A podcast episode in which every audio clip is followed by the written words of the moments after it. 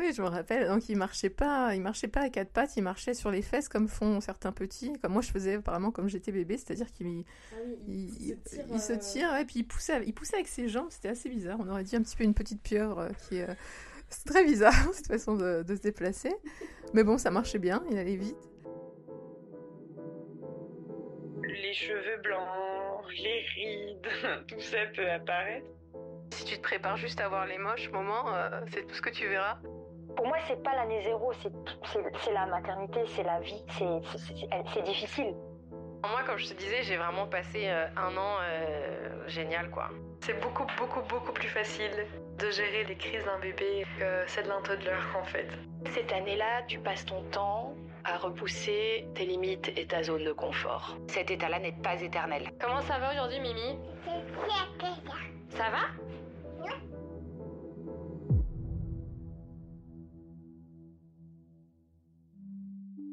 Salut, bienvenue sur Zero to One. Je suis Stéphanie Ayuzawa et je vais à la rencontre de femmes et d'hommes devenus parents pour qu'ils me livrent le parcours des 12 premiers mois avec leur bébé. Avant de commencer, les conseils et pratiques évoqués pendant les épisodes sont propres à mes invités. Ce ne sont ni des recommandations officielles, ni des injonctions. Gaëlle est mère de deux garçons, Gabriel et Antoine, et cet épisode raconte sa première année zéro, celle avec Gabriel, qui a aujourd'hui 13 ans.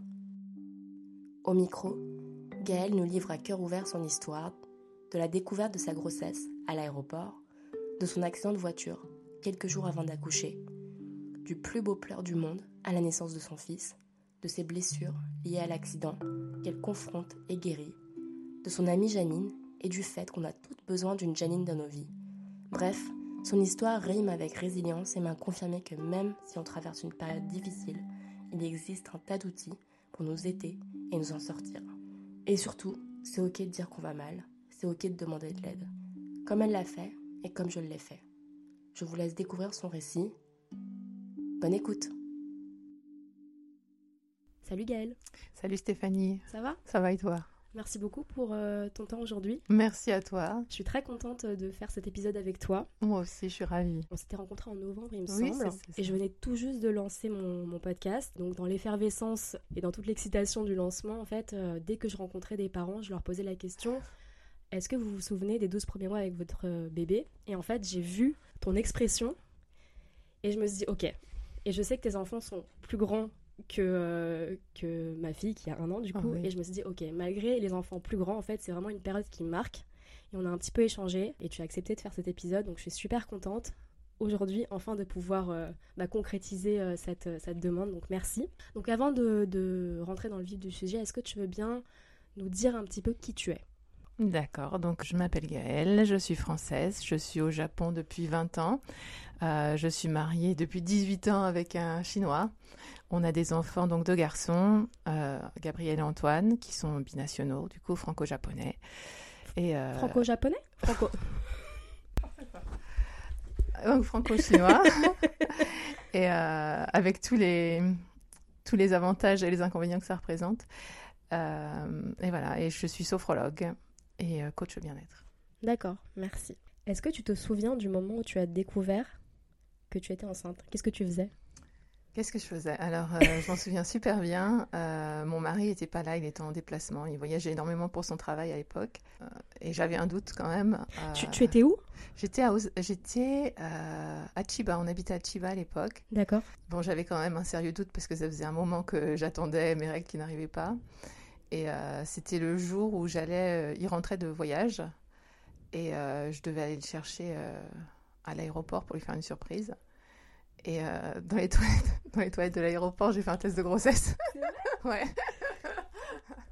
J'en ai, perdu mon casque. Du coup, euh, du coup, il est arrivé, mais je lui ai rien dit sur le coup. Enfin, du coup, je savais depuis quelques minutes en fait quand il est sorti de, des arrivées et tout. Puis on est rentré chez nous. Et puis en arrivant à la maison, je lui ai dit, euh, faut que je te dise quelque chose. Et puis je lui ai donné euh, le test, quoi. Et puis il était, il était super content. Et du coup, comment s'est euh, passée cette grossesse euh, à, à Chiba, du coup? Est-ce que tu parles japonais déjà? Ah oui, je parle japonais. D'accord. euh, Donc co- comment en fait, euh, une fois que tu te rends compte euh, que tu es enceinte, Mhm. comment est-ce que ça se passe au niveau de, de la prise en charge, etc. Tu dois aller chez un gynécologue pour confirmer la grossesse, etc. Ou tout de suite tu te diriges vers une maternité alors en fait, j'ai été suivie à l'époque par le docteur Blia ah parce que j'avais des problèmes de thyroïde. En fait, j'étais allée la voir ben, un peu avant pour une aménorrhée. En fait, quand j'ai arrêté la pilule, j'avais plus de règles. D'accord. Euh, donc, euh, c'est pour ça que je suis allée voir une gynéco. Euh, et on a découvert que j'avais des problèmes de thyroïde, d'où l'aménorrhée. donc, elle me traitait depuis un an et demi pour la thyroïde. Et donc, quand j'ai découvert que j'étais enceinte, bien sûr, c'était elle que je voulais aller voir, mais c'était l'été, elle était en France. Ouais. Et du coup, je suis allée voir le docteur Sakamoto qui travaillait avec elle. D'accord. Euh, ça a été une rencontre qui a changé ma vie. Autant j'aurais jamais été voir un homme euh, de moi-même. J'y suis vraiment allée parce que j'avais pas le choix, parce qu'elle n'était pas là. Ouais. Mais oui, ça a été une rencontre super déterminante dans ma vie. Après, tu, je te raconterai la suite. Euh, et donc c'est lui qui a confirmé la grossesse. Et puis après, il m'a demandé où je voulais m'inscrire. Et puis je crois que rapidement, si peut-être pas immédiatement, j'ai été inscrite à Haïku. D'accord. Donc on a accouché au même endroit. comme, comme, beaucoup de monde. Ouais. Ok. Euh, d'accord, donc euh, comment tu te sens euh, le premier trimestre? Est-ce que tu as gardé cette grossesse secrète entre, guillemets pendant les, les 12 premières semaines symboliques ou au contraire tu étais plutôt détaché de cette, pas superstition, mais cette réalité? Si, si, j'ai gardé. surtout que justement, donc à cause de mes problèmes de thyroïde, ça avait mis plus de temps qu'on avait pensé. Donc, si, j'étais super dans, l'appréhension qu'il se passe quelque chose. Euh, donc j'ai rien dit. En plus, je suis rentrée en France euh, chez mes parents euh, et j'ai rien dit.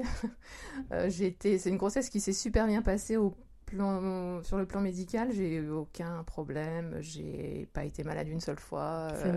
ça a été vraiment super smooth. Donc j'ai eu de la chance pour ça. Ok.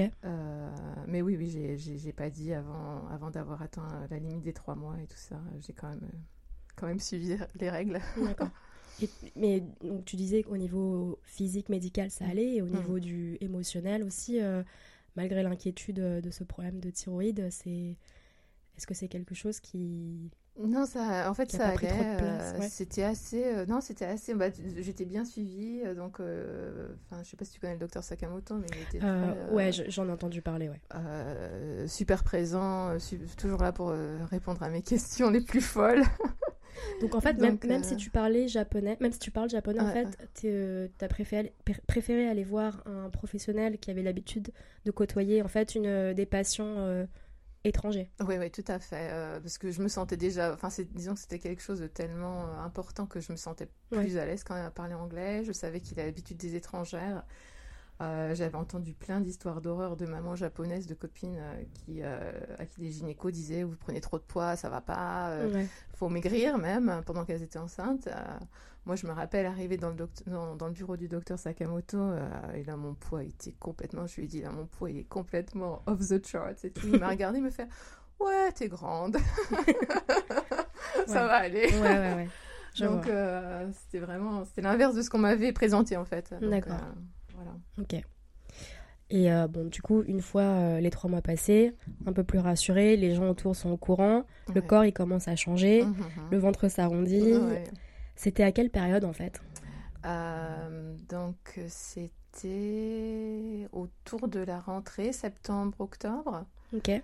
je travaillais à l'époque, j'étais prof de maternelle. C'est vrai? Donc je passais énormément de temps assise par terre, ce qui n'était pas hyper pratique vers la fin. Ouais. Euh, mais c'était super rigolo parce que les enfants étaient hyper contents. Euh, ils disaient tout le temps la, maîtresse, elle a un bébé dans son ventre. Et puis, euh, il y en avait qui faisaient semblant, qui mettaient les ballons sur leur, sous leur t-shirt. Ils oh, disaient, ah, moi aussi, j'ai un bébé dans mon ventre comme toi. c'était super, c'était vraiment adorable. quoi. C'était c'était une période très sympa, très douce. ouais. Le terme était quand? Alors le terme officiel était le 22 février.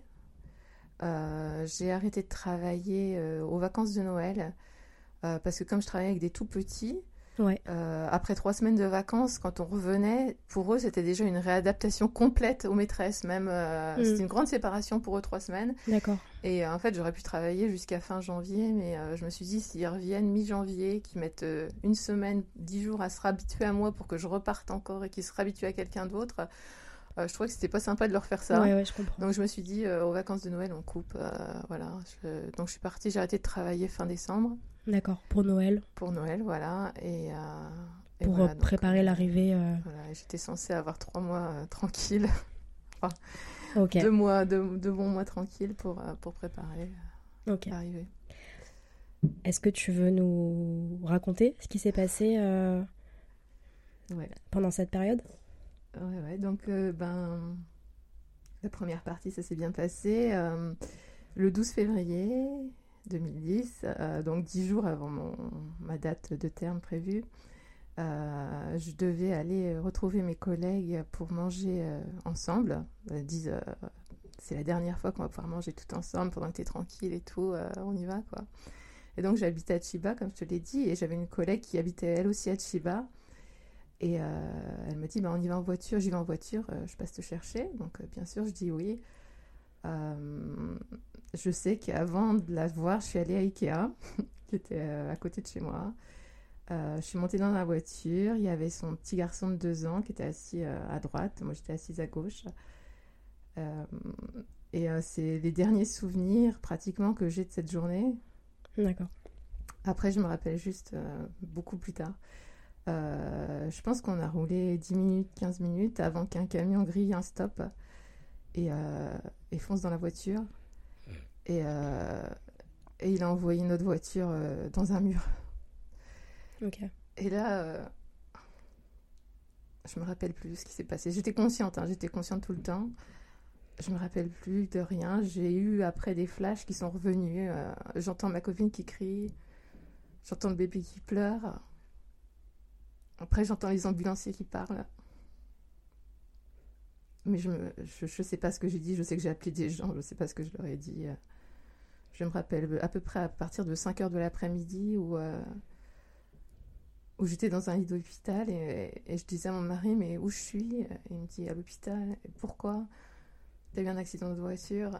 Euh, et je disais le bébé ça va? Il me disait oui et après j'ai dit autre chose et là j'ai vu que ça l'a surpris et il m'a dit euh, ça y est tu comprends? Et je dis va quoi? Pourquoi? Il me dit ça fait euh, deux heures qu'on a la même conversation et que tu me poses les trois mêmes questions en boucle Oh. et, euh, et il a eu super peur aussi parce qu'il s'est dit elle est complètement elle est Ah oui, partie ouais. quoi Ouais, ok. D'accord. donc voilà Ok. Donc, une dizaine de jours avant le, le terme. c'est ça dix jours Ok. Est-ce qu'il y a eu une prise en charge euh, psychologique euh, euh, en complément de- du fait que tu étais du coup à l'hôpital? Du tout, du tout. Et puis, alors l'hôpital où j'étais, c'est un hôpital à Chiba. Bien sûr, ils m'ont fait des radios de tout parce que j'avais un gros choc à la tête, une blessure au coude et puis au genou. Donc, euh, ils ont fait euh, les radios et puis bien sûr une échographie pour, euh, pour s'assurer que le bébé allait bien. Et là, le bébé n'avait rien du tout. Il était en pleine forme. Pour eux, j'avais rien. Donc, ils voulaient que je parte le plus tôt, le plus tôt possible. Je pense que ça les embêtait vachement d'avoir une euh, enceinte et blessée chez eux. Ils voulaient surtout pas que j'accouche chez, chez eux. Euh, ils voulaient que je parte, mais le problème c'est que je pouvais pas du tout marcher. J'avais très très très mal au genou. Euh, et euh, C'était pas possible un transfert euh, d'hôpital à hôpital? Eh ben, c'est ce qu'on a réussi à faire finalement. Mais comme ils insistaient vraiment que j'avais rien, ils voulaient pas, ils voulaient juste que je reparte chez moi, je sais pas. Enfin bref, grâce au docteur Sakamoto, j'ai parlé avec le docteur Sakamoto et il a réussi à me faire transférer à Haiku après quatre jours. L'hôpital euh, où j'étais, euh, par exemple, enfin ils m'ont dit, bah de toute façon pour faire le transfert. euh, on ne vous donne pas d'ambulance. Bien sûr, je ne pouvais pas prendre un taxi normal. Il fallait que ce soit un véhicule, un véhicule médicalisé. Ouais. Euh, ils voulaient pas. Ils m'ont dit, oh, mais vous pouvez pas prendre l'ambulance. Il faut que vous vous débrouillez. Il a fallu qu'on fasse, qu'on organise tout, tout, tout seul. Donc, je suis allée euh, à Eku euh, et le docteur Sakamoto m'avait fait réserver une chambre seule pour une semaine. Il m'a dit, tu peux rester une semaine à Eku. Ok. Il avait contacté l'assurance du, ben, de l'entreprise euh, du camionneur Ouais. pour, euh, pour payer en leur disant qu'il allait falloir qu'ils payent Bah oui. euh, ouais. les frais. Et puis je suis allée voir un orthopédiste à Tokyo Medical Surgical Clinic qui a jeté, mais il n'avait même pas accroché la radio sur la lumière qu'il avait déjà vu les deux fractures sur mon genou. Quoi. Hmm. Alors qu'il m'avait dit les autres que j'avais rien, que je pouvais partir, que je faisais du cinéma. Bah, comme ça faisait déjà une semaine que je marchais dessus, il m'a dit on peut plus rien faire à part laisser soigner tout seul. Hmm. Donc voilà. Et après, si j'ai passé une semaine à euh, là c'était bien parce que j'étais dans Tokyo, j'avais des copines qui étaient pas loin. Euh, j'avais euh, Janine Sepak qui, pense, m'a sauvé la vie en grande partie. Alors on va la saluer. on va la saluer. je lui ferai écouter le podcast. elle est venue me voir, elle m'a apporté des fleurs et du chocolat et des vêtements parce que j'avais pas de vêtements non plus, j'avais rien tout au long, euh, non seulement de ça, et puis des premiers mois, ça a été vraiment un support incroyable. C'est une femme qui a quatre enfants, donc elle savait, enfin, elle avait déjà quatre enfants à l'époque, donc elle savait très bien euh, à quoi ça ressemble la première année, et elle a été super. Euh, un soutien émotionnel énorme. Ok, c'est hyper beau. Comment est-ce que le jour de la grossesse arrive? Est-ce que le haïku du coup ou le docteur Sakamoto t'expliques qu'ils vont déclencher l'accouchement ou ça se fait naturellement euh, comment, comment ça se passe? Alors en fait, je suis restée, euh, j'ai fait ma semaine à ECHO et il y avait toujours rien, mais bien sûr, j'étais euh, sous, enfin le bébé était sous haute surveillance, hein. il, j'avais moniteur sur le ventre tout le temps, mais bon, tout allait bien. au bout d'une semaine, il m'a demandé, t'es prête à repartir? Donc ben, je suis allée chez Janine justement, qui habitait à Shinanomachi. Ouais. Un petit peu. Euh, et après, j'ai des amis, euh, Jean-Marc et Makiko Morange, qui habitent aussi à Shinalomachi, qui étaient voisins avec euh, Janine, qui partaient en vacances pour les vacances de février. Ils nous ont dit on vous prête notre appartement. D'accord. Comme ça, vous serez à côté de l'hôpital. Voilà, si ça arrive, vous n'avez pas besoin de retourner, retourner à Chiba. Donc, on, s'est installé, je ne sais pas combien de temps, je ne me rappelle pas combien de jours on y a été, mais ça a été rapide. Ok. Avec ton mari Avec mon mari, du coup, ton mari, qu'on va appeler ouais, On était tous les deux euh, chez Makiko et Jean-Marc. D'accord. Euh, c'est intéressant. En fait, j'entends le, côté pratique du fait d'être à côté de Haïku, mais d'un autre côté, en fait, euh, comment est-ce que vous aviez préparé l'arrivée du... Est-ce que vous aviez réfléchi à l'arrivée du, du, bébé dans votre foyer une fois qu'il est sorti? Est-ce que ça faisait partie de, de vos réflexions à ce moment-là? Tu veux dire au niveau de la distance par rapport à Echo non, le fait de s'installer en fait euh, à Shinanomachi, donc pas chez vous. Ah, oui, oui, En fait, au niveau pratique, euh, comment est-ce que vous vous étiez, enfin, est-ce que vous aviez tout préparé euh, chez vous dans votre maison à Chiba? Vous aviez, enfin, vous aviez, je sais pas, les, le lit, la poussette, les habits, tout ça. Vous, tout, tout était déjà prêt? Tout était prêt. D'accord, ok. C'était en stand-by. Oui, donc, en stand-by, c'est ça. Bon, surtout le premier, on est à fond dans les. Ça, dépend pour qui, hein. ça, dépend, pour qui. c'est pour ça. Non, non, moi j'aime bien préparer, donc euh, tout était prêt. D'accord. Euh, Et ton mari avait la possibilité en fait d'être, euh, enfin de loger à, à Shinanomachi, c'était pas contraignant par rapport à sa profession. Non, non, ouais, c'était de toute façon, ça le rapprochait même de son boulot, donc c'était c'était bien quoi. Donc il continuait d'aller travailler, juste il rentrait le soir. D'accord. Mais ça, je sais plus, je te dis, je n'ai pas les dates en tête, mais ça n'a pas duré très longtemps. D'accord. Euh, mes parents aussi étaient arrivés, euh, donc c'était prévu pour le 22 février, ils ont dû arriver le 20 février, je crois. Ouais. Et puis euh, le 2 mars, je vais voir le docteur Sakamoto, il n'y avait toujours rien. Et là, il dit Bon, on attend jusqu'au 9. Et si le 9, il n'y a rien, on déclenche. Et là, ma mère, elle était. il devait repartir le 6 mars. Alors elle dit Voilà, ah. tant pis, on reste, hein, c'est pas grave, on ne part pas. on est venu jusqu'ici, on l'attend. Et puis en fait, dans la nuit du 2 ou 3, euh, j'ai commencé à avoir des contractions. Euh, donc, euh, tu dormais? Je dormais. 2h22, je regarde l'heure, 2h22.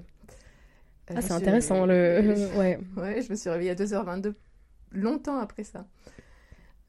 D'accord. Et bon, j'ai attendu un peu, et là je me dis non, ça doit être ça. J'ai réveillé mon mari, j'ai appelé le docteur Sakamoto qui me dit on se retrouve dans deux heures à Aiko. Euh, donc on s'est préparé, on est parti, et là on est monté dans le, je sais pas, le seul taxi de Tokyo qui connaît pas Echo. il commence à me dire mais c'est où? Mais c'est dans quoi? C'est ah Minatoko. on descend, on descend. Ah bah. donc on est redescendu.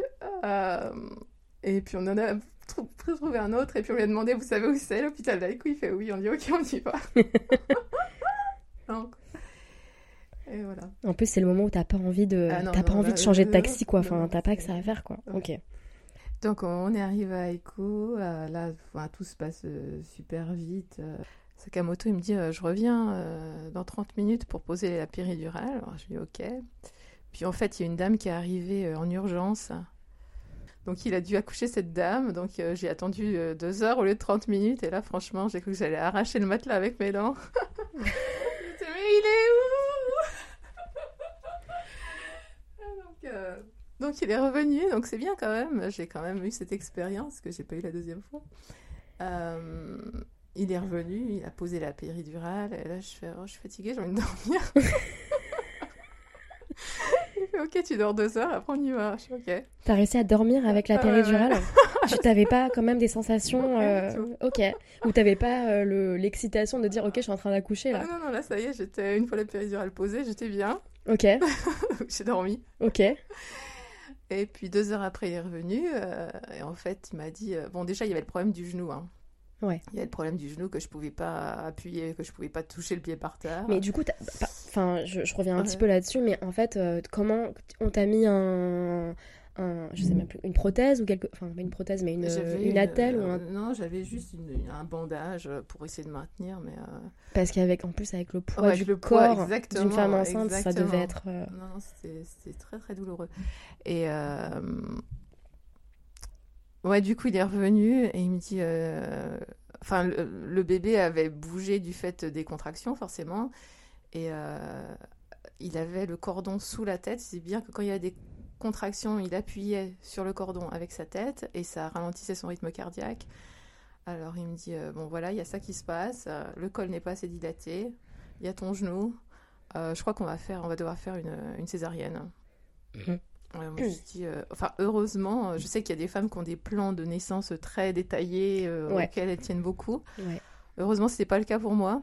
Donc, euh, je dis, ok, pff, je veux juste qu'ils sortent, je m'en fous comment vous faites? Ouais, en plus, c'était un peu pour des raisons médicales, Ah donc. ouais, euh, c'est ça. Donc, mm. j'ai dit, euh, voilà, juste euh, ce qui est mieux pour. ce Ouais. qui est mieux pour. voilà, j'étais. Donc ton mari était là avec toi tout le long. Mon mari était là, ouais. Donc voilà, donc après, je, tu vois, je me rappelle même pas, ils ont fait toute la prep qui va pour la, pour la, pour la césarienne. Toi, pas de douleur vu. pas de douleur du co- coup, du tout. ok. Euh, après, ils l'ont. Donc, mais quand. Enfin, je sais pas si t'as accouché. euh, J'ai pas, j'ai pas eu de césarienne, mais j'étais à deux doigts de la césarienne. Et ils te mettent un grand écran bleu devant toi, en fait. Je pense que pour. Enfin, moi, je- de toute façon, j'aurais rien vu, mais je pense que pour le mari qui est à côté. euh, Pour que le mari qui est à côté. euh, Puis suivre. Voilà, mais sans, sans avoir trop de. De détails, a- ok. voilà, La big détails, picture, donc, euh, donc sont- ça cache. euh, Ça cache euh, la zone trop, euh, trop sensible. Ouais. Euh, donc du coup, quand il est sorti, enfin quand ils ont sorti sur le coup, je l'ai pas vu, mais j'ai entendu. Enfin, il s'est mis à pleurer. euh, et franchement, j'ai entendu ce cri et c'était le plus beau bruit que j'ai jamais entendu. Je sais pas l'expliquer parce qu'un bébé qui pleure, c'est quand même pas agréable à entendre. Mais, euh, mais cette voix, c'était, c'était tellement beau. Donc sans voir, sans, le voir, voir, sans le en voir, fait. je l'ai entendu. Et, euh, et quand je l'ai vu, eh bien, il était encore tout recroquevillé, forcément, vu qu'il était euh, vraiment littéralement sorti du ventre comme ça. Ouais. Et, euh, mais par contre, quand je l'ai vu, enfin, et je sais qu'on entend tout le monde qui dit oh là là, mais quand tu vois, tu tombes amoureuse et tout. Et mon premier, ça a duré que quelques secondes, mais mon premier sentiment, c'était un sentiment de panique absolue. Et je me suis dit, mais je sais pas comment je vais m'en occuper, il faut que quelqu'un m'aide. Enfin, peuvent pas me laisser toute seule avec ce bébé, je vais pas, je vais pas y arriver. Vraiment, je me suis dit, mais non, je sais pas ce qu'il faut faire, quoi. Ça a passé très vite, mais franchement, une peur, mais euh, profonde, quoi. Ok. Qui m'est passée tout de suite, euh, presque aussitôt, mais euh, mon premier sentiment, ça a été ça. D'ailleurs, je me suis sentie coupable longtemps d'avoir eu ce sentiment de me dire non, je peux pas, enfin, faut que quelqu'un d'autre le prenne, je peux, je peux pas m'en occuper. Hmm. Euh, voilà, puis après. euh, Qu'est-ce qui s'est passé En fait, ils l'ont, ils l'ont nettoyé. Ensuite, ils l'ont un peu posé. T'as pu rester un petit peu avec lui euh? Ils l'ont, très peu. euh, enfin, de toute façon, j'avais aucune sensation en dessous du cou. hein. Euh, ils ont, je crois qu'elle a pris ma main. Elle, elle a pris ma main. De toute façon, je pouvais pas bouger la main.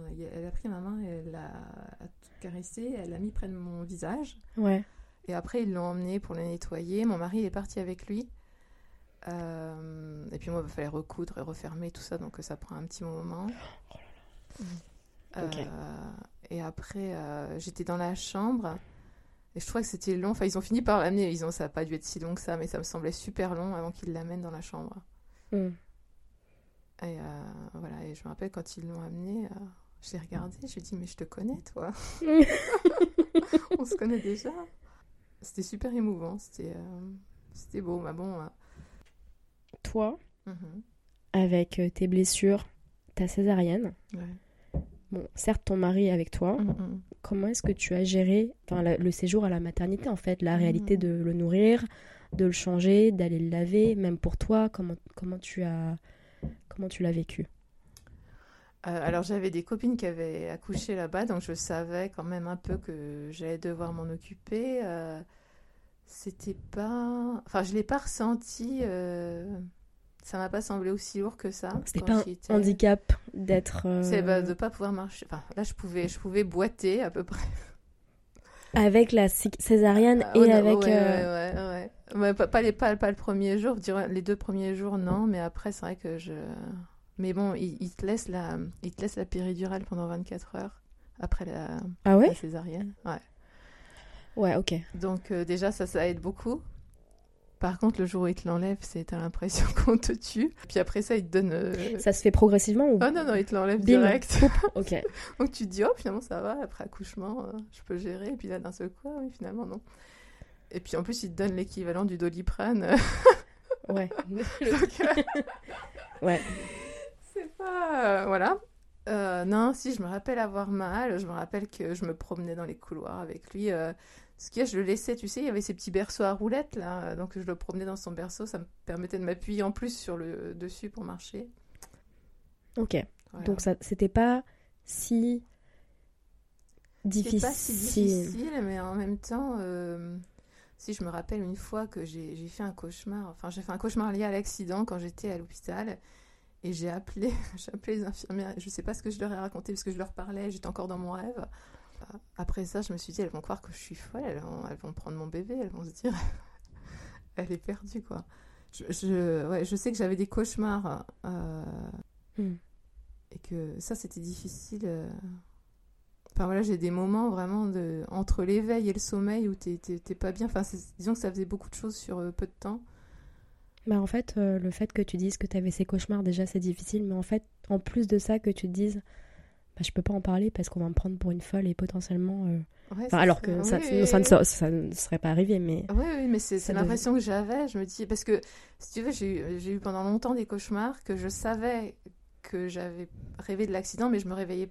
Quand je me réveillais, je me rappelais plus. D'accord. Mais euh, du coup, euh, quand je me réveillais d'un cauchemar comme ça, je divaguais complètement, je racontais n'importe quoi. Et ça m'a fait peur parce que je me suis dit, il faut pas que je dise ça à l'infirmière, elle va se dire, euh, elle est folle, quoi. Ok.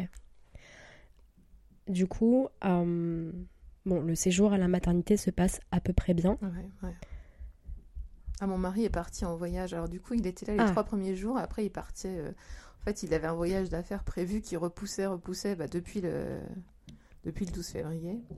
Donc là, après, au bout d'un moment, il fallait qu'il y aille. Donc, il est parti. euh, Ouais, au bout de trois jours, je pense le 9 euh, mars. Comment vous êtes arrangé avec ton mari pour le, les congés, en fait, euh, les congés parentaux? Est-ce que lui, il, a pu euh, prendre quelques jours? Donc en fait, il venait juste de démarrer dans une nouvelle boîte, donc c'était impossible de prendre des jours, même si bien sûr il a manqué eh ben, euh, autour de l'accident, forcément. Ouais. Euh, et puis il est venu le jour de l'accouchement, qui était un mercredi. Ouais. Euh, mais sinon, après, euh, ben, il fallait. Enfin, c'était une super pression pour lui aussi, parce que t'imagines ta femme qui a un accident de voiture à 8 mois et demi de grossesse, euh, qui accouche et tout ça, alors que tu viens juste de démarrer un nouveau boulot dans une nouvelle boîte. Enfin, c'est. Ouais. Voilà. Et donc, je savais que, qu'il serait pas à la maison voilà, dans les premiers mois beaucoup. D'accord. Donc voilà, et moi de toute façon j'avais, enfin je travaillais dans une, une école, c'était une école euh, à l'ambassade américaine, donc euh, de toute façon il n'y avait pas de congé euh, maternité. Donc j'avais, non ouais, donc ils m'ont demandé de donner ma démission quand je suis partie. Ok, je, je processe un peu. vas-y, vas-y. Est-ce que tu te souviens du retour à la maison à Chiba? Dans quel état était la maison après quelques heures? Qu'est-ce que vous avez mangé? Comment vous avez dormi Est-ce que tu te souviens de, de, de, ces premiers instants? Ah Je m'en souviens très bien. Alors euh, déjà, euh, déjà c'est Janine qui est venue me chercher euh, à la maternité puisque mon mari était à l'étranger. Ouais.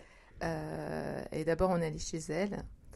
Il y avait son fils le plus petit qui avait 3 ans et qui était qui était mon super pote jusque là parce que en fait je m'occupais de ses grands frères. Et du coup, c'était super dur. Je voyais que c'était super dur pour lui de me voir avec un bébé parce qu'il disait mince, c'était moi le bébé de Gaël avant. D'accord. là, il y avait ce petit. Donc, on est à...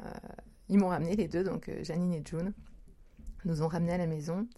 Et comme j'ai dit déjà, elle avait beaucoup d'expérience dans ce genre de, de, situation. Donc, elle m'a ramené chez moi avec des tupperwares. Euh, elle avait tout prévu. Elle avait tout prévu. J'avais à manger pour, pour une semaine. Trop bien. Euh, parce que oui, donc j'habitais à Chiba, euh, j'avais un nouveau-né, un genou cassé et, euh, le premier combini était à un bon kilomètre. Donc, C'était quoi ton moyen de, de, locomotion? C'était le vélo. Ok. Ce qui était complètement exclu là. Un petit peu, ouais. Enfin, pendant une période, ouais. Voilà. et puis, et puis de toute façon, et puis marcher. Enfin, voilà, ça aurait été, c'était un kilomètre, mais ça aurait été dit, c'était pareil. Enfin, j'aurais pas pu y aller à pied, c'était pas possible encore, même si ça allait quand même déjà mieux euh, au niveau du genou. Ouais. Euh, je suis arrivée dans une maison que j'avais quittée pratiquement un mois avant. Ouais. Euh, où le ménage n'avait clairement pas été fait depuis mon départ. Ouais. Il n'y avait rien à manger dans le frigo. Ouais. Ouais, c'était super. Il faisait froid aussi. Il faisait froid en plus. Ouais. donc, je me rappelle que Janine, elle a changé les draps du lit. ouais dit attends, je vais te refaire ton lit parce qu'il n'était pas fait. Ouais. Voilà, donc euh, quand je te dis qu'elle m'a sauvé la vie, je plaisante pas. bah, j'entends, j'entends. Et puis après, elle est repartie, puis voilà, on s'est retrouvés tout seuls, Gabriel et moi. Elle, elle a pas dormi? Elle a pas dormi. elle vous a... Elle nous a ramené. Elle vous a ramené, ok. Elle m'a nettoyé ma maison. Elle, a refait un petit peu le cocon et... Euh, et après, elle est repartie s'occuper de ses trois autres enfants qui étaient à la maison aussi. Ouais. Voilà, et euh, donc on s'est retrouvés tous les deux. Euh, je me rappelle qu'il faisait froid et je lui avais mis un petit bonnet du coup pour dormir. et euh, il s'est endormi, puis à un moment je me suis réveillée, puis le bonnet avait glissé sur son visage, et là je me suis dit, oh, ça se trouve il a étouffé. Ah donc du coup je l'ai touché. Il s'est réveillé aussitôt, il s'est pas endormi. Hmm.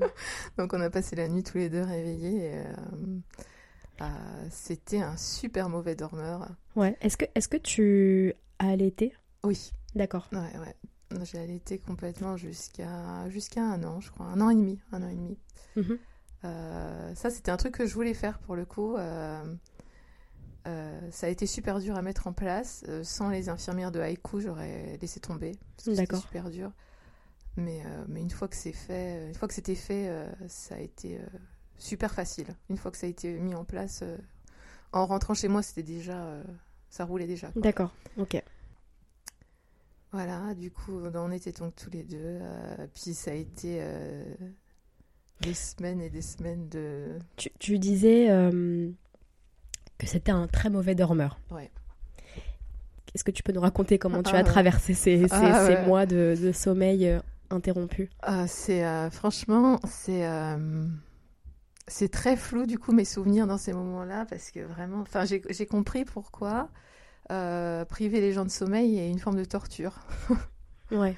Parce que vraiment, es, euh, bon en plus j'avais du coup j'arrivais d'un truc euh, assez chargé émotionnellement donc ça jouait peut-être encore plus mais bon déjà le peu que je dormais je faisais des cauchemars. Hmm.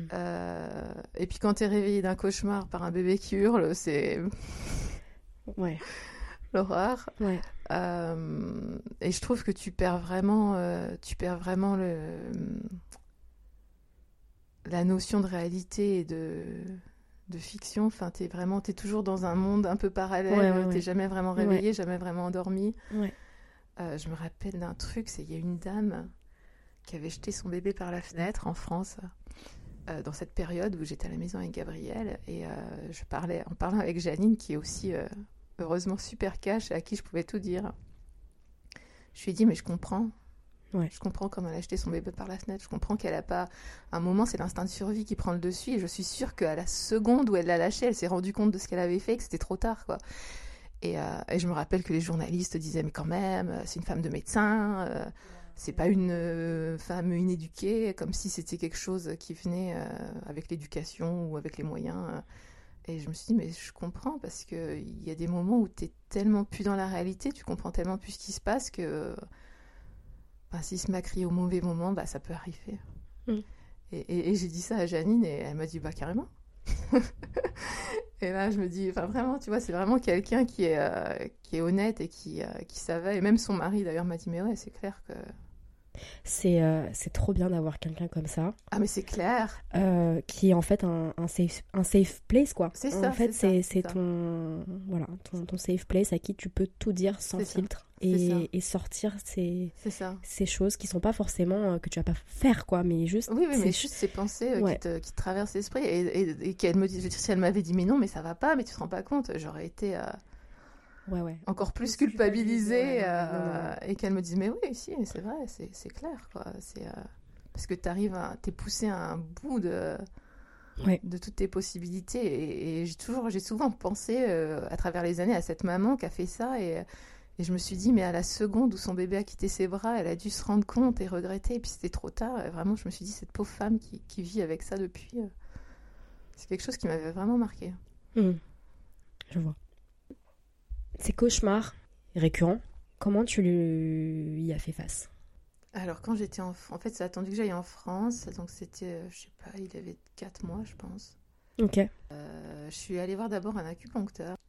Et je lui en avais parlé. En fait, dans, dans mes cauchemars, il y avait un truc très bizarre. Il y avait un oiseau toujours. Et, et cet oiseau, euh, d'une façon, enfin, je sais pas. euh, cet oiseau représentait l'accident. Je sais pas tu fais une analyse psycho- psychologique de ça, mais euh, je lui ai dit il y a cet oiseau qui est là et cet oiseau, il représente l'accident quand même. J'avais toujours, je me réveillais toujours avec l'image de cet oiseau juste.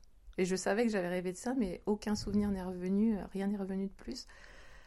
Euh, donc je suis allée le voir. Euh, ça m'avait fait du bien. Et après, je suis allée voir donc une sophrologue. que ma mère faisait de la sophro. Donc je suis allée voir une sophrologue. Et, euh, et elle m'a fait travailler là-dessus, justement, euh, sur le sommeil, euh, sur les cauchemars, sur le ressenti. Comment. Et, après, je me réveillais, enfin, après avoir fait des séances de sophro, je me réveillais et je savais que j'en avais rêvé, mais ça avait perdu. ça avait perdu de la charge émotionnelle, si tu veux. C'était comme si bah, voilà, j'acceptais que c'était passé, c'est arrivé. J'arrive pas à m'en rappeler, mais même si je peux quand même euh, passer outre, quoi, parce que je pense que j'avais un blocage là-dessus, sur le fait que je n'arrivais pas à me rappeler, et j'essayais de me rappeler. Mm. Et euh, en fait, elle m'a fait accepter que le fait de ne pas me rappeler ou de me rappeler changeait rien, parce que c'est passé de toute façon. D'accord. Et, euh, et ça m'avait vraiment aidé, voilà, parce que je pense qu'il y avait un blocage là-dessus, que j'essayais de me souvenir, et que c'est pour ça que j'en rêvais tout le temps, tout le temps, parce que j'étais tellement obsédée par l'idée de me souvenir, comme si le fait de, de me souvenir allait euh, résoudre quelque chose, mais en fait non. Enfin, Mm. Donc euh, D'accord. Donc en fait, t'as quand même euh, rêvé de cet oiseau pendant 4 mois. ouais, ouais, ouais, Euh, donc 4 mois avec un tout petit bébé qui dort pas bien. ouais, ouais, Ça devait être... euh, et, un, et un papa qui travaille euh, à temps plein. ouais, ouais. C'est... Ça, c'est un truc de warrior. Vraiment respect. Respect. Est-ce que tu te rappelles de ce que tu faisais les journées du coup? J'étais revenue à Chiba, là, donc du coup, je voyais pas grand monde. Euh, tu sais, dans Desperate Housewives, je me rappelle, il y avait une fois une, une qui annonce à l'autre qu'elle est enceinte et elle dit euh, Tu seras jamais seule et pourtant tu ne seras jamais sentie aussi seule. You, you- you will never be alone, but you will feel more lonely than ever. Ouais, ouais. Et c'était vraiment ça. T'es jamais seule, mais tu, la solitude est insupportable. Ouais. Et, euh, et c'était ça. Enfin, je me, je me rappelle de me sentir super, super, super seule. Euh, comme il dormait pas, on était tout le temps dehors en train de se promener dans la poussette.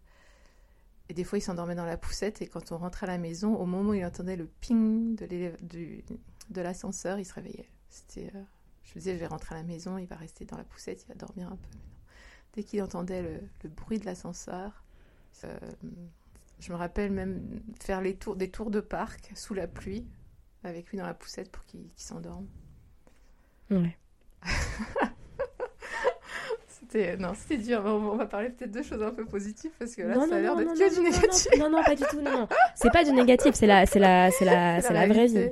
Bon bah, si tu veux, est-ce que qu'est-ce que qu'est-ce que tu veux nous raconter de cette période-là qui était cool euh Ce qui était cool. Non, ce qui était positif, ce qui était, enfin, ce qui était positif, c'est que quand même, malgré toutes les difficultés, on a vraiment développé euh, un lien super fort euh, très vite. Et euh, je me rappelle que des fois, quand euh, je le posais sur un lit ou quelque part, et quand je le reprenais dans mes bras, il y avait cette impression qu'on était deux pièces d'un puzzle et puis qu'on s'emboîtait. Enfin, c'est comme si là, tu vois, je le posais là contre, contre ma hanche, contre mon ventre, et c'était cette impression que bah, d'un seul coup, je suis entière. Enfin, quand je l'avais pas dans les bras, c'était comme s'il me manquait quelque chose, et puis quand je le remettais contre moi, d'un seul coup, on était, euh, on redevenait plus qu'un. D'accord. C'était un truc, euh, un truc euh, que vraiment, physiquement, je le ressentais. Enfin, c'était très, Ok. c'était très fort. D'accord. Donc ton mari est euh, chinois. Comment est-ce que vous avez décidé, enfin comment est-ce que vous êtes mis d'accord sur la manière d'appréhender la- l'éducation de, de votre enfant en conciliant la partie française, la partie chinoise, le tout au Japon? Oui, c'est un petit peu, un petit peu compliqué présenté comme ça. Euh, en fait, lui, il n'était pas euh, trop au courant. Il connaissait pas les enfants spécialement plus que ça, ou l'éducation d'un bébé euh, ou d'un enfant. Comme moi, je travaille depuis longtemps avec des petits enfants, il m'a plutôt laissé le feu vert, on va dire, sur sur la plupart des choses. Et juste sur le point, enfin, donc euh, le bébé dormait dans notre chambre au départ. Ouais. Et pour lui, ça aurait été normal qu'il continue encore, euh, enfin, lui-même a dormi avec ses parents jusqu'à 3 ans. D'accord. Donc euh, je sais que pour lui, ça aurait été normal euh, qu'il continue au moins à être dans notre chambre. Euh, moi, j'ai dit, j'ai voulu qu'il aille dans sa chambre à lui. D'accord. Le donc du coup Gabriel, Gabriel, il, ouais, il ouais. dormait. euh, Enfin quand vous avez eu cette discussion sur le fait de le Mhm. mettre dans sa chambre, Ouais. il avait encore des nuits un peu euh, interrompues. Enfin il se réveillait. oui, oui, oui, il a eu des nuits interrompues jusqu'à très, très, jusqu'à un an, je pense, un an, un an et demi. D'accord. Mais euh, ouais, euh, j'ai dit, euh, enfin moi j'ai dit, il faut qu'il retourne. En plus, je pense qu'on le dérangeait quelque part. Enfin, quand il y a des autres gens à côté qui bougeaient ou qui parlaient ou quoi, ça, ça- je pense que le fait qu'il soit pas dans sa chambre, en fait, euh, agissait encore plus sur son sommeil qui était déjà mauvais. Donc, je voulais vraiment, le mettre dans sa chambre. Ok, d'accord. Alors, autre question. La fin de la grossesse et les premiers mois avec ces- la place que a pris les, enfin, les, les conséquences indirectes de, de l'accident, plus les, le- enfin, le- la période postpartum qui est hyper intense. Comment vous avez fait pour, euh, pour concilier statut de couple Mhm. et ce nouveau rôle de parent? Mhm. Euh, déjà, oui, bah, c'est sûr qu'un enfant qui dort pas, en plus, ça prend énormément de temps. euh, c'est difficile d'être euh, d'être tous les deux. En même temps, ils parlent pas encore parce qu'une fois qu'ils parlent, on peut même plus se parler. Donc, Ah, ça, j'en suis pas encore à là. donc, euh, tu vas voir. ils se mêlent de tout, ils veulent parler de tout, ils, ils interrompent. Donc, euh, je, je pense pas qu'on ait eu de difficulté vraiment euh, à ce niveau-là. Donc, comme je te disais, euh, j'ai euh, j'ai voulu qu'il aille dormir dans, dans sa chambre hein, et euh, Long était un peu résistant à ça. Et je lui ai dit, moi, il se passe rien. Il se passe rien avec le bébé à côté, quoi. Donc là, ça l'a décidé un petit peu plus rapidement. Ok. Toi, tu te sentais comment au niveau de ton corps après, euh, après une césarienne? Déjà, le corps, euh, Ouais, voilà, ouais. comment il s'est réparé? Euh, lentement et, et douloureusement. Ouais. Ouais, ouais, ouais, ouais.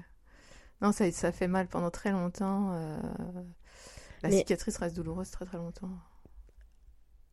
Comment tu te sentais? Tu... Est-ce que tu regardais ton corps ou c'était pas un sujet euh, Ben, euh, disons du fait, je pense déjà de l'allaitement et puis en plus euh, du, euh, du stress et tout ça, euh, j'ai reperdu le poids très très vite. Donc j'avais pas, je sais que j'avais des copines qui me disaient oh là là j'ai encore du ventre, j'ai encore ci, j'ai encore ça. Donc moi c'était pas le cas, j'ai j'ai reperdu très vite. Donc j'avais pas. De toute façon je crois que j'avais pas le temps d'y penser. Ouais, ouais, En fait. ok, ok. D'accord. Ouais, c'est très. que- Oui, fair enough, quoi. Ouais, oui. En fait je crois que C'est pas un sujet. Dans l'intensité du moment, c'est pas un si, sujet. Si, si, si, si je te plais pas, euh, tu me regardes pas quoi. Ok, mais c'est c'est cool. hein. C'est cool, c'est assez badass. Mais ok. Ouais, du coup, t'avais euh, avais du désir, quoi.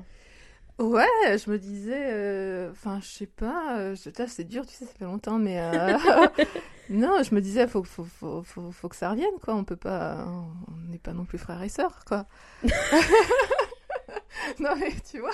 Bah, je, je, ouais, je vois, je vois. Non, puis non, puis j'avais envie de savoir si, bah, si je pouvais toujours, enfin, comment ça allait se passer, parce que si ça, si ça allait faire mal, si ça allait, ouais, je me posais la question. Et vrai, non, quand j'allais voir le docteur Sakamoto, il me demandait à chaque fois, enfin, Si pas, de façon intrusive, hein, mais il me demandait et euh, et du coup, je me disais ouais, mais c'est peut-être quand même important de de pas euh, de pas trop laisser traîner les choses, quoi. Mais du coup, vous, vous en aviez parlé ou c'était plus euh, du euh, lire entre les lignes, les lire entre les lignes, quoi? Ah si si on en avait parlé du coup parce que j'avais dit ouais euh, je crois qu'il m'a dit une fois je crois quand je suis allée voir le docteur une fois il m'a dit bah ça y est à partir de maintenant c'est bon c'est assez cicatrisé donc euh, ouais, parce que j'avais quand même peur de ça euh, de ce qui pouvait se passer euh, par rapport à la cicatrice Tu te souviens du timing ou pas? Je dirais trois mois après qu'il soit né mais Ok, d'accord. Ok, ok. Alors, en me renseignant un petit peu sur ton activité et en regardant ton site, effectivement, tu décrivais euh, le, bah, ton histoire euh, sur l'accident, sur euh, les premiers mois, et, enfin, et les, les premiers mois qui ont suivi l'arrivée de ton bébé et le fait que tu as développé euh, une dépression postpartum. Est-ce que tu t'en es rendu compte toute seule? Est-ce que tu t'es dit, ok, en fait, il y a un truc qui va pas, il faut que je me prenne en charge Et qu'est-ce que tu as fait pour, euh, pour y faire face? Eh ben en fait encore une fois c'est le docteur Sakamoto. Ouais, euh, qui est vraiment euh, enfin qui fait pas juste le travail sur le plan physique mais qui s'attache vraiment je trouve au bien-être mental de, de ses patientes Euh, je, je me rendais pas compte que c'était de la dépression parce que pour moi de la dépression c'est se sentir triste, euh, avoir envie, euh, je sais pas, euh, de mourir ou des choses comme ça. Et en fait euh, j'avais pas ça, mais par contre j'avais euh, l'impression que j'allais mourir. D'une minute à l'autre, euh, j'avais une peur euh, panique de mourir et de laisser Gabriel tout seul. Et euh, par exemple, quand je regardais les informations, s'il y avait, je sais pas, quelqu'un qui était mort de telle maladie, j'avais telle maladie. Si j'entendais parler de tel accident, j'allais l'avoir. Enfin, tout, tout ce que j'avais, j'étais sûre que j'allais mourir. Et tout ce que j'entendais, euh, je me disais, toutes les maladies dont j'entendais parler, je les avais. Tous les accidents qui arrivaient à tout le monde que, dont j'entendais parler, ça allait m'arriver. C'était, euh, j'étais sûre, certaine que j'allais mourir euh, incessamment sous peu. ok, donc c'était des an- l'angoisse. C'était vraiment une angoisse terrible, puis que voilà, puis que j'allais laisser mon bébé. Et euh, un jour, j'en ai parlé du coup au docteur Sakamoto. Il me dit ah mais ça c'est euh, la dépression postpartum. Je dis non, je suis pas du tout déprimée, ça va bien. Je, je me sens bien, juste juste je vais mourir. Bah, dit comme ça, ouais, ouais. ouais. Et euh, il m'a dit mais c'est une forme de dépression en fait. Cette, ces angoisses liées à la mort, c'est une forme de dépression. Et du coup, ça m'a ça m'a choquée parce que je me suis dit mince. euh, on en entend parler, c'est vrai, on se dit pas, enfin quand tu es enceinte, tu dis pas tiens, moi aussi je vais faire une dépression postpartum, enfin ça te semble tellement euh, étranger, euh, surtout quand t'as jamais eu une nature euh, spécialement dépressive ou, ou que t'as jamais vraiment côtoyé ça. Hmm. Et du coup il m'a dit si si, c'est de la dépression postpartum. Et du coup il m'a donné des, des médicaments. Du coup, il ça a été diagnostiqué à quel timing, ça? Purée, euh, Peut-être au bout de deux mois, deux, deux ou trois mois je pense. Ok. D'accord. Euh, il faut dire que aussi, je, enfin dans cette période, parce que bien sûr il y avait tous les problèmes d'assurance euh, liés à l'accident, donc il me faisait faire et refaire les examens pour montrer euh, Ah ouais, donc ça remuait. quelles euh, étaient les, les blessures et puis le truc d'expert et puis l'expert qui voulait un autre expert qui voulait vérifier le travail du premier expert et donc sans arrêt je devais faire des des, des IRM des machins pour montrer euh, tout ce qu'il y avait donc c'est vrai que ça du coup ça me lâchait pas cette histoire euh. Mm. et puis bon d'être euh, tout le temps fourré dans les hôpitaux ça n'aide pas vraiment Bien sûr. euh, voilà, donc, donc il m'a donné un traitement médicamenteux. En fait, une fois qu'il m'a dit, c'est de la dépression postpartum, déjà ça allait mieux. Parce que je me suis dit, je suis pas folle. Enfin, parce que, encore, on en revient à ça, tu te dis. euh, parce qu'il y a des moments de clarté où tu te rends compte que, bah non, tu n'as pas une maladie rare euh, du Moyen-Orient. Ouais, mais le fait, le fait d'avoir un, un diagnostic posé par un, un, per- du, per- un, what? Un personnel, Mhm. un personnel de santé, Ouais. eh ben, ça stoppe toutes les spéculations, toutes les, toutes les inquiétudes, ça, et on peut se concentrer sur, ok, d'accord, Mhm. j'ai ça, maintenant on fait quoi? C'est ça. Et dans ça. quelle direction on va? Donc, euh, ok. C'est ça. Et du coup, comme pour moi, j'étais pas déprimée à, à l'image que j'avais euh, de la dépression, quand il m'a dit c'est ça, je dis ah bah tiens, ouais, c'est c'est ça. Donc euh, quelque part, ça m'a ouais, ça quelque part ça m'a fait du bien de savoir que bon, c'est pas j'ai pas juste complètement perdu les- l'esprit. euh, c'est ça quoi. Donc euh, j'ai commencé donc par le traitement médicamenteux et euh, encore une fois, quand j'étais euh, en France, sophrologie qui m'a qui m'a de- encore sorti de Ouais. sorti de ce, de ce problème quoi. Est-ce que c'est quelque chose dont tu parlais à, tes, à ton entourage, à tes amis? Alors proches, j'imagine que Mhm. plutôt oui, mais est-ce que euh, si, si tu avais euh, euh, un cercle d'amis mamans ou de parents qui avaient des enfants en bas âge, est-ce que c'est quelque chose que tu partageais, le fait que tu étais diagnostiqué, que tu aies ce, di- ce diagnostic et que tu avais un tra- traitement médicamenteux? Moi aussi, j'ai eu un traitement médicamenteux et je le criais pas sur les toits en fait. Je sais je pense que je l'ai pas dit à grand monde sur le moment. Euh, je l'ai dit à Longue bien sûr, Janine. Ouais. Euh, je pense pas l'avoir partagé avec qui que ce soit d'autre sur le moment, mais par contre, euh, une fois que Gabrielle était en maternelle et que du coup je rencontrais plein de mamans bah, de l'école et tout ça, je le disais à tout le monde, à qui voulait l'entendre vraiment, parce que je me suis dit c'est super important Ouais. que tout le monde sache que ça existe et que Ouais. surtout c'est pas forcément euh, ce qu'on croit comme euh, symptôme ou ce qu'on Ouais. imagine et que faut en parler quoi, faut le dire, faut, faut... parce que c'est vrai que le docteur m'aurait pas posé la question et toi comment ça va? Parce que c'est ça il m'a dit et toi comment ça va? Et là j'ai dit ben en fait euh, ça va pas Ouais. ça va pas parce que je crois que je vais mourir et euh, j'y pense enfin j'arrête pas d'angoisser là-dessus et, et c'est Ouais. vrai que j'aurais pas il m'aurait pas posé la question je l'aurais peut-être pas dit non plus enfin parce que pour moi c'était pas ça enfin et, et je me suis dit c'est tellement important que toutes les femmes le sachent que, que ça arrive et que c'est ça et puis que bah, qu'on s'en remet Et qu'on s'en remet. et qu'on s'en Ouais, même si des fois on a l'impression que non, ouais, même si des fois c'est long, même si des fois ça va un peu mieux et qu'il y a un petit pas en arrière, ça en fait c'est. On avance quoi. c'est ça c'est ça Et comment ça se passe avec Gabriel du coup? Parce que, voilà, premier trimestre plutôt très dur, Mm, mm, ouais. mais Gabriel grandit, il commence à manger, etc. Comment tu, tu te rappelles de. Tu te rappelles de la manière dont tu as introduit la diversification alimentaire? Qu'est-ce qu'il a commencé à manger? Est-ce que tu t'es pris la tête? Je me rappelle plus la première chose qu'il a mangé. Je me rappelle qu'il commençait vraiment, quand il me voyait manger, à vouloir attendre la main, à essayer. Ouais. Euh, je crois que c'était des carottes la première fois. Il a presque pas mangé. Enfin, il a fait une tête très très bizarre. Et, euh, mais après, ça a été très vite. Il a été un très bon mangeur très rapidement. Mais euh, ce qu'il voulait, c'était clairement, c'était pas ce que je lui faisais, c'était piquer dans les assiettes de tout le monde. Ok. Donc, donc je faisais en sorte que nos légumes et tout ça soient bien mous pour qu'ils puissent quand même euh, les manger. Ouais. Donc euh, bon, c'était pas super sympa pour l'oncle qui mangeait des plein de légumes bouillis du coup.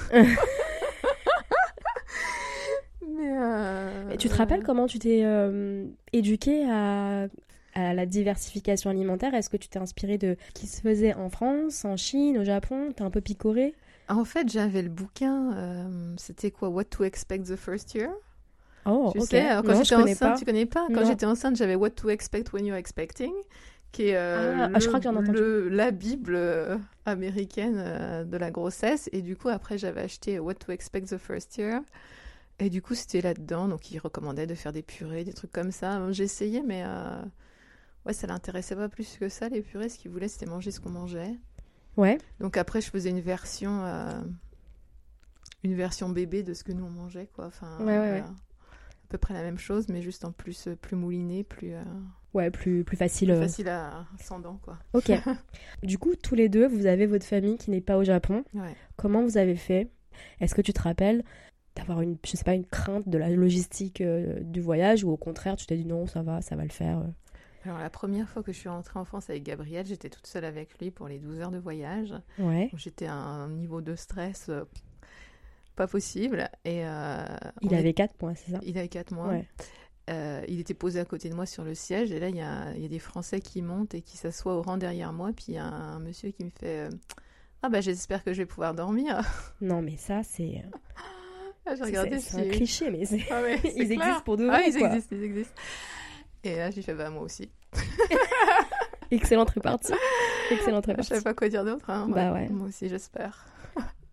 Non, il a pas dormi. Enfin, moi, j'ai, moi, j'ai pas dormi. Le monsieur a dormi, euh, mais moi, j'ai marché euh, en long et en large dans, dans l'avion. J'ai rencontré une autre maman dont elle, euh, le petit marchait déjà, donc elle, elle marchait avec son petit. ouais. Et à un moment, je lui dis, oh là là, mais euh, ça fait que 6 heures, quoi. Et encore, elle me dit, non, non, non, ça fait déjà 6 heures. Ça Ouais. fait déjà 6 heures. En positif. Ouais. Donc euh, voilà, puis finalement ça, ça, ça passe quoi, ça passe. Mais c'est vrai que maintenant quand je vois des, des mamans qui galèrent avec les bébés dans, dans l'avion, en général je vais aider. puis on peut pas manger avec un bébé sur les genoux, tu peux pas mettre la table pour manger, euh, Mm. tu peux rien. De toute façon tu mets le truc, il, il met un coup de main dedans, il balance tout. Non, non, c'est pas, c'est pas possible. Vous avez été en Chine aussi, du coup? Alors la Chine c'était un peu plus tard, euh, c'était euh, bah, c'était à la fin de, toute fin de la première année du coup. Ça, donc il est né le, le 3 mars 2010. On devait aller en Chine en mars 2011. Et Oh. euh, ouais, ouais. Euh, Décidément. Voilà, c'est ça. Donc une semaine après son premier anniversaire, je l'ai mis à la crèche pour la première fois pour avoir- parce que j'ai tellement travaillé pour son anniversaire. Je me suis dit, je vais prendre euh, prendre une journée le 11 mars 2011. Je on s'est séparés pour la première fois. Super timing. Non, mais c'est une blague.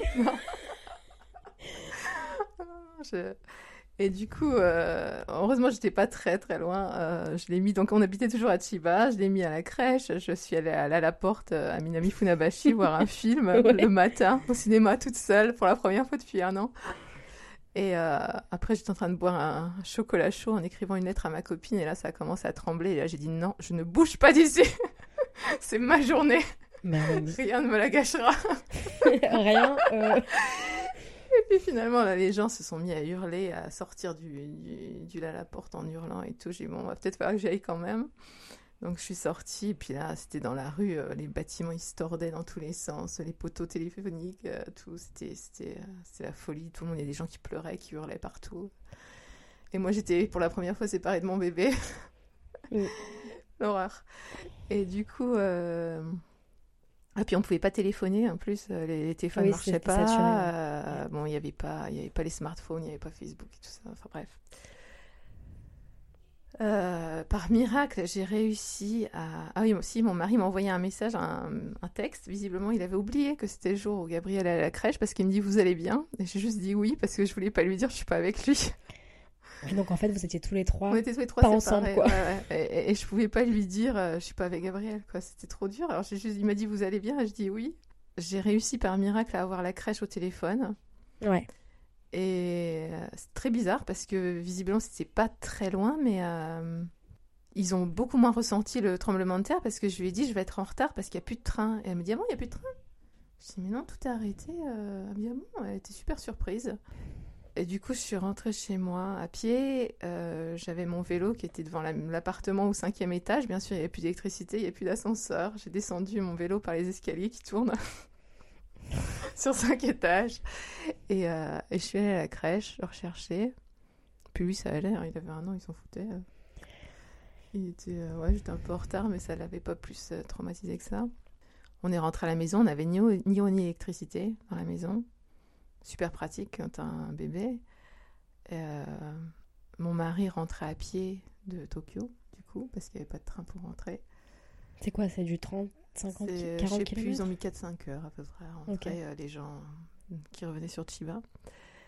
Euh, donc il arrivait vers minuit, 1h du matin. Donc, Gabriel, bien sûr, là pour le coup, dormait avec moi dans le lit parce que là je lâchais plus. En plus, il y avait des, des secousses. euh, Ouais. Comment on appelle ça? Les aftershocks, je sais Ouais, plus comment ça. on dit. Les... répliques, les répliques. Euh, Là, il y a des répliques sans arrêt et puis très très fortes. Ouais. Euh, voilà. Et en fait, euh, ben, juste avant ça, on avait porté nos passeports à l'ambassade de Chine pour faire nos visas pour aller en Chine. Et donc, bien sûr, l'ambassade, de toute façon, était fermée. Du coup, toutes les ambassades étaient fermées, ne faisaient plus rien. Donc, vous aviez pas le petit truc hyper important pour sortir ça, du pays? Exactement. Exactement. Donc, euh, voilà, c'était, je pense que c'était un vendredi, le 11 mars. Donc, le, le samedi, on est allé. euh, on est allé dans un truc de manga pour prendre des douches parce qu'on n'avait pas d'eau à la maison. Donc on est allé euh, prendre une douche et puis envoyer des emails parce que pareil, on n'avait pas, euh, on n'avait pas d'internet, on n'avait plus rien à la maison. Euh, donc on allait envoyer des messages à tout le monde pour dire qu'on allait bien, etc. C'est le lendemain qu'on a su qu'il y avait eu un tsunami. On savait même pas qu'il y avait eu un tsunami, on savait rien. Parce qu'on était coupé complètement du monde, on n'avait plus Oui, d'internet. pas rien, donc en fait, ouais, tous les comme il n'y avait trucs, pas de euh, smartphone, euh, ouais. rien. Donc, donc on a tout découvert le lendemain matin. Euh, Et puis donc on n'avait pas de passeport. Et puis le dimanche soir, l'ambassade de France a envoyé un message à tous les Français qui étaient inscrits. Ils ont dit euh, si vous n'avez pas de choses importantes, euh, d'impératifs sur la région de Tokyo, on vous conseille d'évacuer la région Kanto. Donc j'ai téléphoné à des copains à Osaka en pleurs. J'ai dit est-ce qu'on peut venir chez vous? Il m'a dit ok. Je dis, on arrive, on va prendre le Shinkansen, on arrive. Donc on est arrivé à minuit à Osaka. Et euh, on est resté quatre jours, je pense, chez eux. Qu'est-ce que t'as pris pour les affaires de bébé? J'ai pris quatre jours d'habits. Quatre jours pour, pour nous tous, j'ai pris quatre jours d'habits. Euh, heureusement, il avait un an, donc il mangeait quand même euh, Ouais, normalement, Ouais. re- relativement normalement. En plus, bon, je l'allaitais, j'avais pas ce problème de d'amener de lait et tout ça. Ouais. Des couches, son doudou. voilà. Mais on est parti, on est parti en- de chez nous en fait en pensant qu'on revenait dans 4-5 jours. Quoi. Enfin, c'était c'était l'idée. Mm. Euh, et puis en fait, ben, on passait nos journées entre. ben, je l'emmenais au parc et puis on regardait les nouvelles de l'ambassade qu'on recevait très très régulièrement. Et puis après, ils ont annoncé qu'ils allaient rapatrier les gens. Donc nous, on n'avait pas de passeport.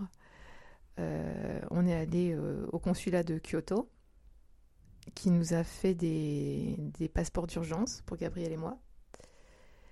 Et euh, il disait qu'il rapatriait les Français et leurs conjoints.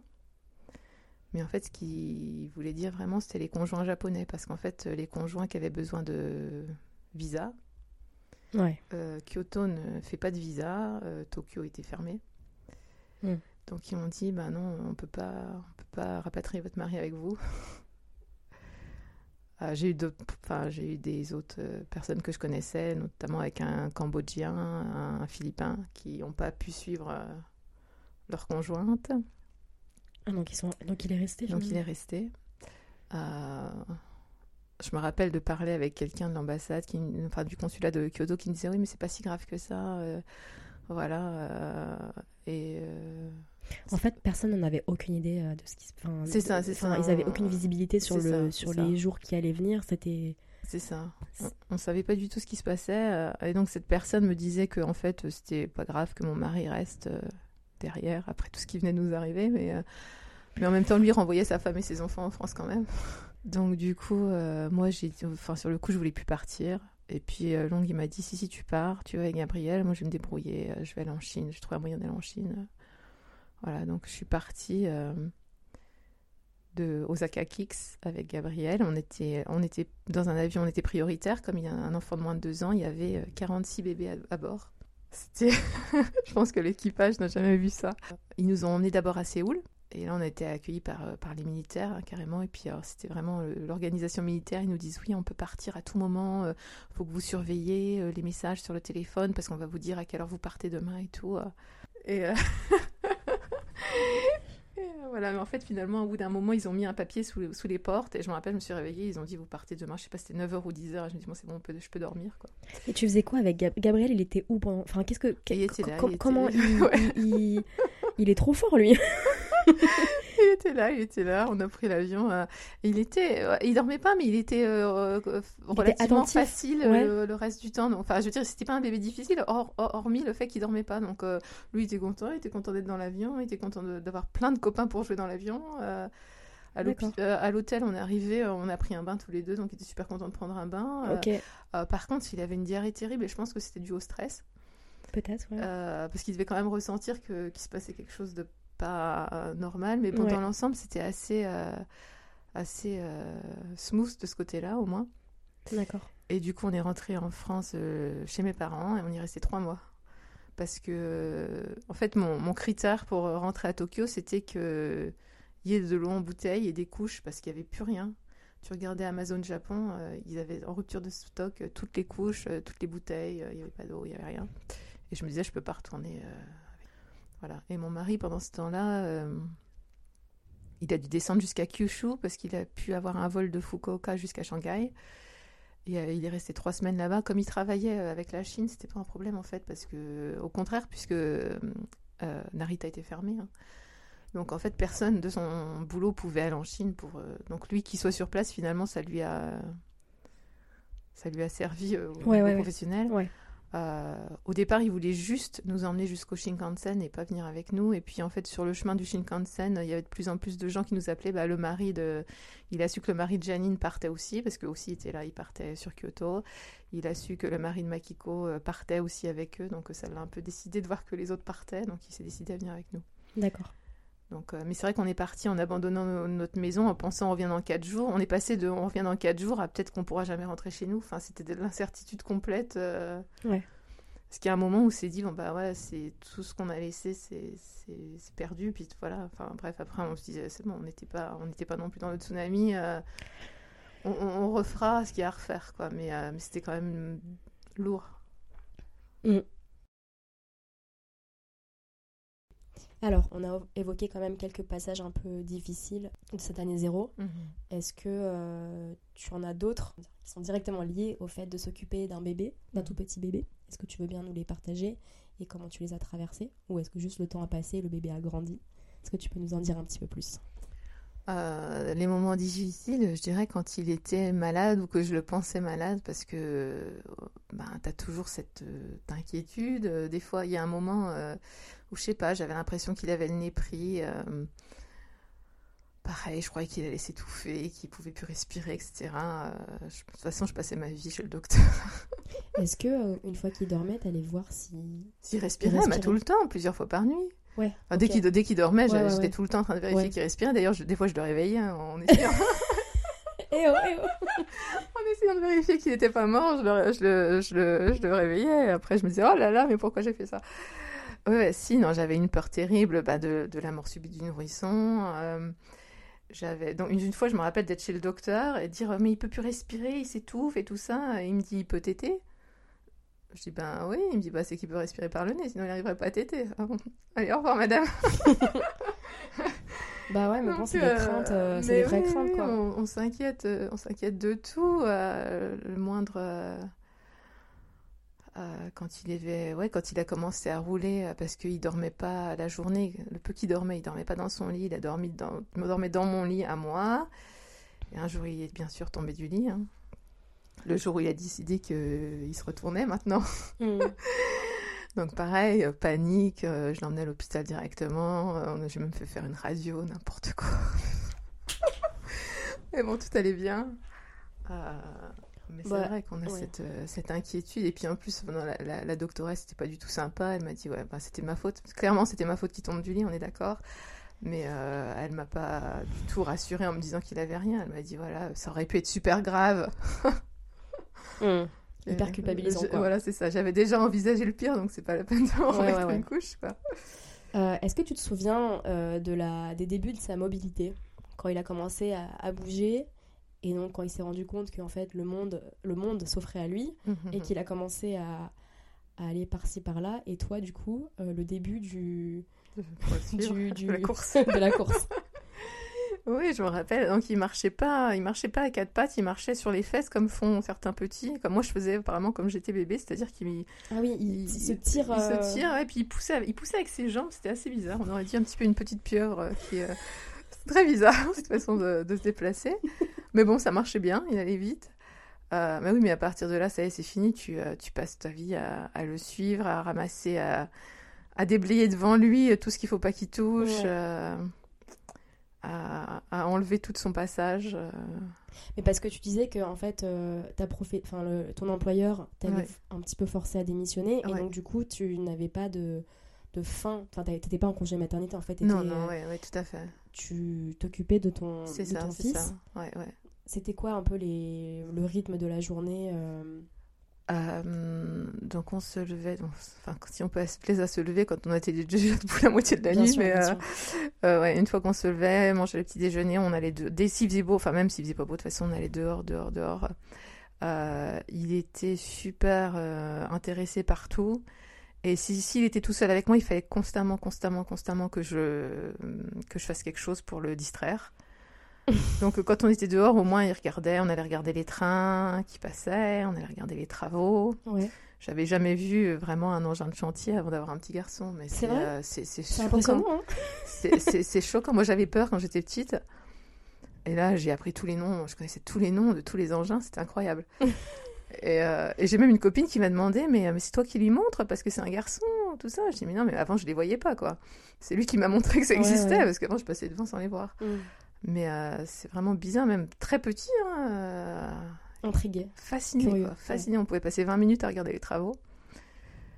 Euh, donc on faisait. ouais, bah ouais.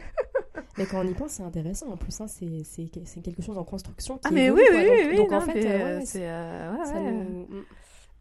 on allait, ouais, on allait au parc.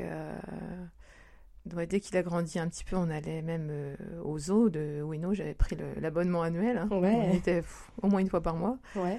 Euh, L'aquarium à Shinagawa. Ouais. euh, Il est bien du coup. très sympa. ouais, ouais, ouais. Après, y a, y a- c'est très sympa. Tu... Que c'était comment au niveau de la vie sociale du coup?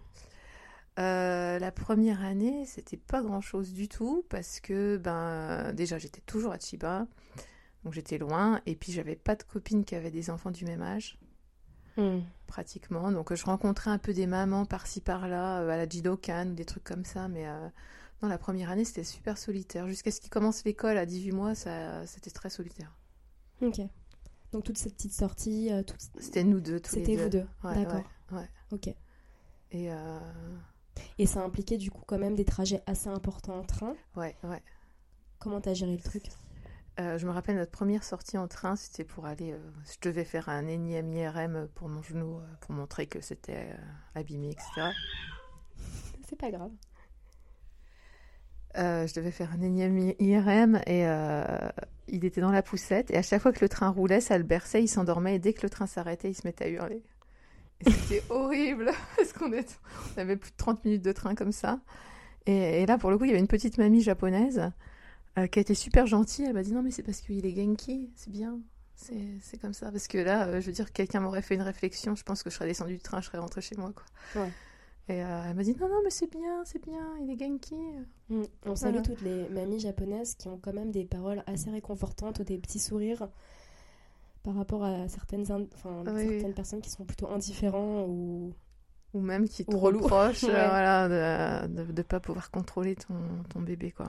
Non, non. Donc, euh, ça. Après ça, euh, il s'est vite, quand même vite habitué au train. Bon, il y, a- il y a eu des fois, il y a eu des crises de, dans le train où j'ai dû descendre vraiment, le calmer, puis remonter après parce que c'était juste trop, même pour moi. Enfin, dans les trains japonais où tout le monde est si calme, quand t'es la gaijin avec le bébé qui hurle, c'est juste. euh, ça fait juste pas quoi. Tu peux nous citer quelques moments que t'as trouvé trop cool, que t'as adoré pendant cette, euh, cette année zéro? Ouais. Euh, alors déjà, je me rappelle la première fois qu'il a fait un vrai sourire. C'est-à-dire euh, que vraiment, il m'a regardé, il a souri, et puis c'était... euh, je voyais qu'il essayait de faire quelque chose. Oh. Vraiment, c'est, je voyais qu'il se concentrait, et puis il a souri, et ça m'a... Ça m'a, je sais pas, ça m'a fait quelque chose dans le cœur quand tu vois ton bébé qui te regarde avec ses grands yeux, euh, Il avait qui te sourit. Combien de semaines? Je sais pas exactement. J'ai, peut-être deux mois. Je sais pas à partir de quel Ouais, âge. ouais, ouais. Il, il se fait autour de deux mois, il me semble. Ouais. Et c'était tellement, euh, tellement émouvant. Ça, c'est un truc dont je me rappelle toujours. Aussi, une fois, la première fois, on a fait la sieste tous les deux sur mon lit. Euh, voilà, il voulait pas aller dans son lit, il voulait pas aller dans son lit. Il pleurait tout le temps. Puis finalement, je sais pas lequel des deux s'est endormi en premier, mais d'un seul coup, je me suis réveillée. Puis on était là, on était tous les deux. Il dormait contre moi.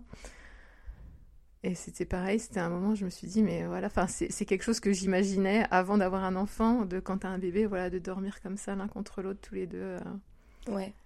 c'était quelque chose que, oui, que j'avais imaginé euh, et qui, qui se passait vraiment. En fait, quand tu viens, quand, quand tu t'as raconté cette, euh, ce passe, cette petite sieste, j'ai pensé à un truc. Est-ce qu'il sentait bon du coup quand... Il sentait bon, il sentait super bon. Et puis il était super doux. il était tout doux, tout potelé.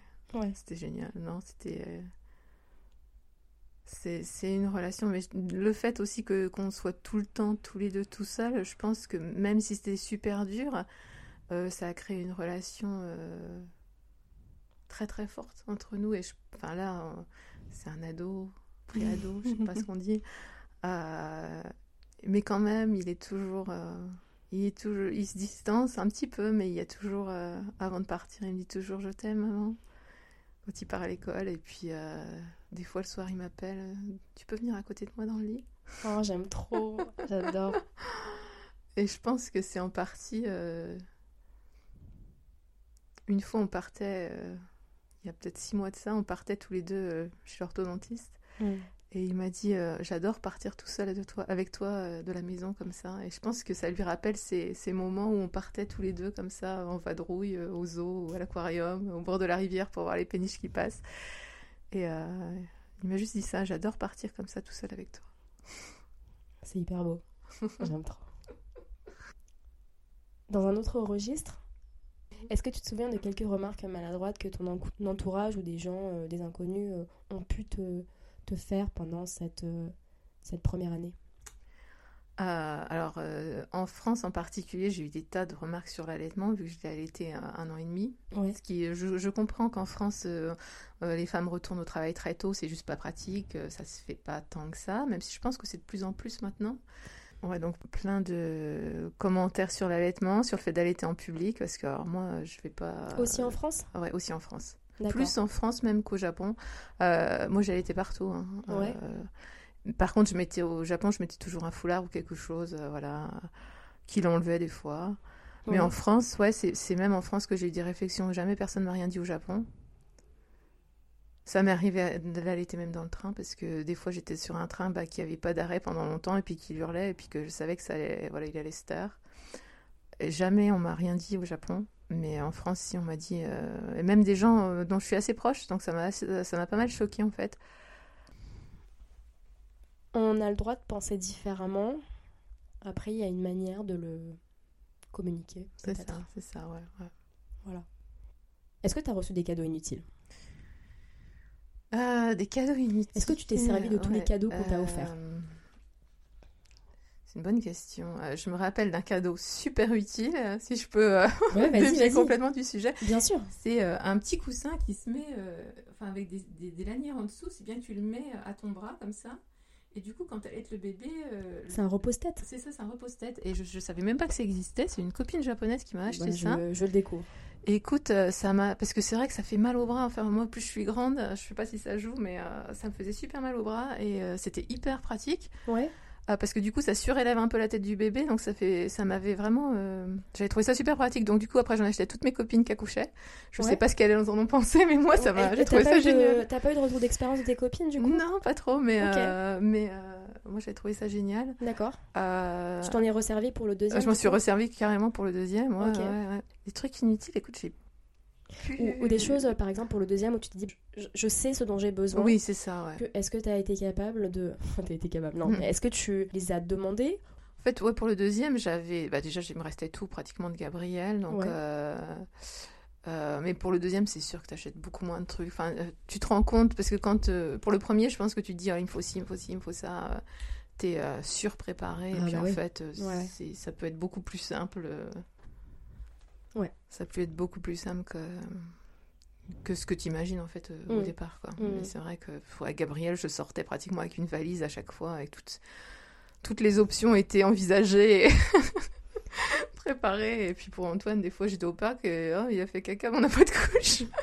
Ouais, c'est vrai oh, c'est pas grave, on a acheté au combini, voilà. Ouais, c'est ça, c'est ça, ouais. Mais, euh, Mm, mm, mais Gabriel, je sais pas, j'avais 25 couches, euh, les lingettes, l'échange, euh, mm. à manger, à boire. Mm. Antoine, c'était beaucoup plus relax. Je fais une petite parenthèse, mais comment vous êtes organisé pour l'apprentissage de la langue? Enfin, est-ce que tu lui parles en français Oui, et du coup l'ongle lui parle en chinois, leur parle en chinois? C'est ça, c'est ça. Mais euh, ça a été, ça, c'était une bataille avec mon mari parce qu'il parlait pas. En fait, le fait que le bébé ne, ne parle pas, Ouais. Euh, il avait du mal à parler à bah, un être qui répond pas. Quoi. Ouais, Alors que que, moi, je passais- ouais. C'est ça. Et moi, je passais mes journées à parler toute seule. Et je lui dis, mais moi, je parle toute la journée toute seule. Quoi. Mm.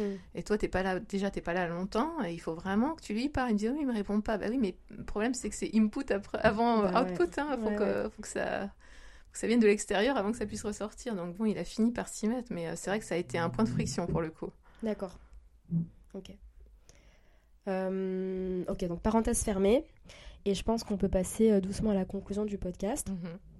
Donc moi j'aime bien poser la question, qu'est-ce que tu penses de la phrase Tu verras les 12 premiers mois c'est chaud, mais après ça va. Qu'est-ce que ça t'évoque? Je trouve ça super négatif. Euh, Bah, ouais, ouais. c'est pas faux, c'est pas faux, mais euh,